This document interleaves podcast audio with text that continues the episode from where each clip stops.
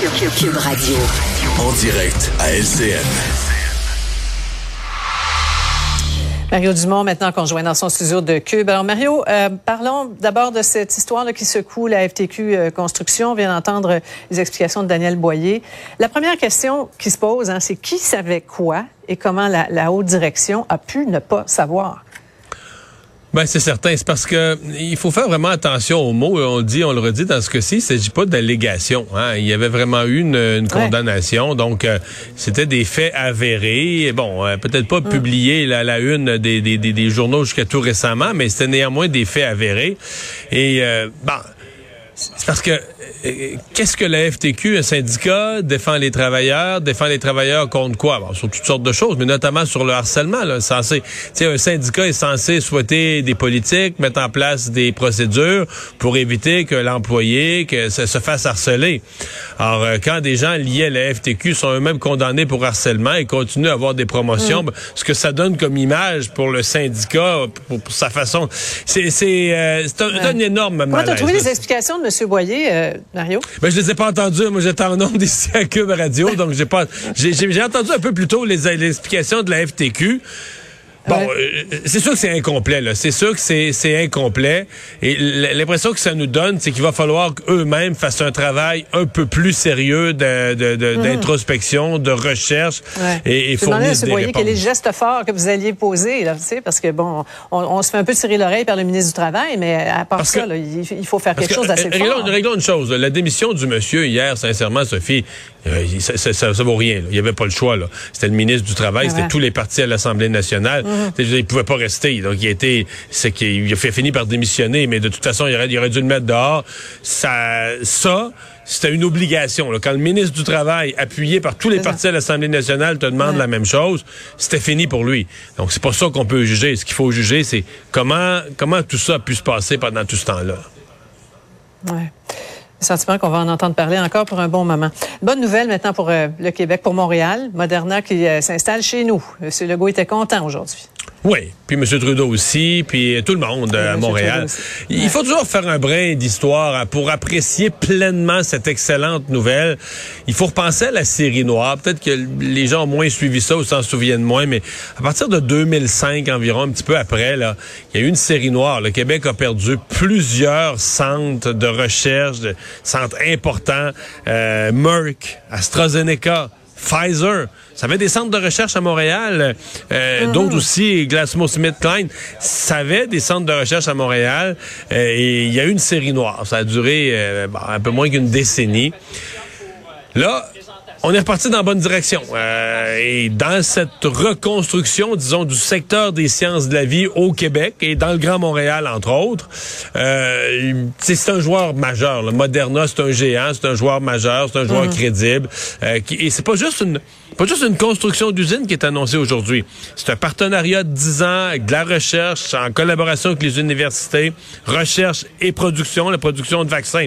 Donc là, on règle un autre des problèmes, une autre des leçons de la pandémie auxquelles on donne une suite. On voulait pas être dépourvu, là, incapable de produire des vaccins chez nous. Donc, tu sais, c'est mm. tous les volets d'une bonne nouvelle. Puis, euh, je le disais à Pierre Bruno, Pruno, à Pierre Bruno, plus tôt dans la semaine, pardon.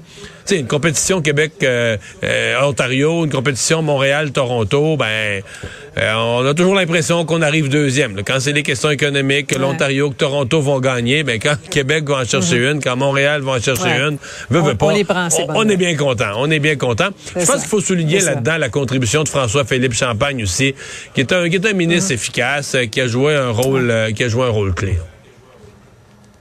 Bon, en terminant, euh, après les, les, camionneurs, les motards, hein, le convoi Rolling Thunder là, qui va prendre euh, Ottawa d'assaut. On a beaucoup de sympathie pour les résidents d'Ottawa. Hein?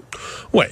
Il bon, faut toujours répéter la liberté de manifester. Les droits, les gens ont le droit de se faire entendre. C'est quand même un petit peu bizarre cette manifestation-là. Entre autres, là, une de leurs causes qui est d'aller se recueillir sur le, le, monument commémoratif. Puis là, ouais. ils voudraient pas qu'il y ait une clôture autour du monument commémoratif. Mais parce que s'il y a une clôture, c'est parce que eux, ils étaient contre. C'est des gens qui sont contre les mesures sanitaires, c'est parce que c'est leurs chums, c'est leurs amis manifestant contre les mesures sanitaires qui ont souillé profané le monument euh, en, hommage à nos, disparus, nos militaires disparus. C'est pour ça qu'il y a une clôture. C'était une drôle de Bon, on cherche une cause, on veut manifester, on veut se faire entendre, je mhm. comprends bien. Pour le reste, c'est le devoir de la police d'Ottawa. La police d'Ottawa peut pas dire on se fait prendre une autre fois. Là. Je pense que... Que sûrement, que sûrement appris. En tout cas, ben, selon ce qu'on apprend, il y a Croisons-nous les doigts que la police d'Ottawa va faire arriver tout ça dans l'ordre.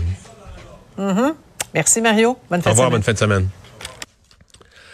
Ah Vincent, ben euh, marché boursier, mauvaise journée, euh, mauvais mois, euh, mois d'avril un des pires, mais surtout mauvais début d'année. Mais là, pour ce qui est du début d'année, faut remonter loin, loin, loin dans le temps pour trouver aussi pire. Euh, absolument. Faut dire la journée a été extrêmement pénible. Pour vous donner une idée, le Dow Jones a perdu encore plusieurs pourcents, fait 900 points aujourd'hui, alors qu'on en avait déjà perdu quand même pas mal. et un des indices où c'est plus marquant, c'est le S&P 500, où pour voir une telle chute pour un premier trimestre, donc les quatre premiers mois, euh, ça ne s'est pas vu depuis la Deuxième Guerre mondiale. Alors, on est un peu plus autour de 12% de baisse. Euh, 1942, 11,8 et 1941, 12% Et là, ensuite, ça va en 1939, 1932. Alors, c'est... Écoute, on n'a pas vu ça souvent. Euh, on avait vu une chute de 10% en 2020 lors de la pandémie, mais ça avait repris. Ça remontait tout de suite. On peut pas vraiment comparer. Parce que la pandémie, ça avait été une chute beaucoup plus brusque. En quelques jours, ça tombait. Je me souviens, on suivait ça en direct. La bourse s'effondrait s'effondrait. Mais en mai, euh, deux mois, un mois et demi, deux mois après, il y avait un euh, optimisme, ça remontait assez vite. Sauf que là, c'est mois après mois, janvier, février, mars, ça avait été un trimestre épouvantable. Et là, avril a été encore bien pire que les trois autres mois précédents. Euh, particulièrement pour l'indice technologique du Nasdaq pour le mois d'avril, c'est plus de 13% de baisse dans un seul mois. Euh, on Qui en avait déjà perdu beaucoup depuis novembre. Oui, et Google, Apple et compagnie ont perdu entre 10 et 20% Amazon, hein, parce qu'on s'est laissé là-dessus hier, les chiffres d'Amazon qui étaient inquiétants pour le prochain trimestre, ça avait ébranlé après les marchés là, le, euh, les transactions. perd de l'argent. J'avoue que c'est étonnant. Là. Ouais, faut dire qu'ils en ont perdu à cause d'un investissement qui a été désastreux là dans un bon une compagnie de véhicules électriques. Euh, pour le reste, les chaînes d'approvisionnement sont bouleversées, tout ça, tout, est difficile en ce moment pour euh, l'industrie. Mais là, Amazon, on se demandait si ça tient la chute aujourd'hui. 14% de baisse Amazon aujourd'hui. Alors qu'il y en avait déjà perdu, je sais pas combien depuis le début de l'année, mais à mon avis, Amazon doit avoir perdu pas loin du quart de sa valeur depuis le début de l'année. Absolument. Depuis novembre, c'est une chute importante. Mais euh, vous dire, juste dans les 24 dernières heures, ils ont perdu en, en capitalisation boursière, combien tu penses? Euh, écoute, 50 milliards, 60 milliards? 183 milliards. 180 milliards juste en 24 heures. Et Jeff Bezos, lui, personnellement, lui personnellement 13 milliards. Ah, pas si pire. Alors, il pense qu'il en reste encore, mais c'est c'est quand même une mauvaise journée pour euh, pour Amazon. Toi, t'aurais une mauvaise journée si tu perdais 13 milliards. oui, oui, je pourrais jamais repayer ça. je serais dans le rouge pas mal. Merci Vincent, merci à vous d'avoir euh, été là. bonne fin de semaine. Rendez-vous lundi 15h30. Sophie Durocher s'en vient.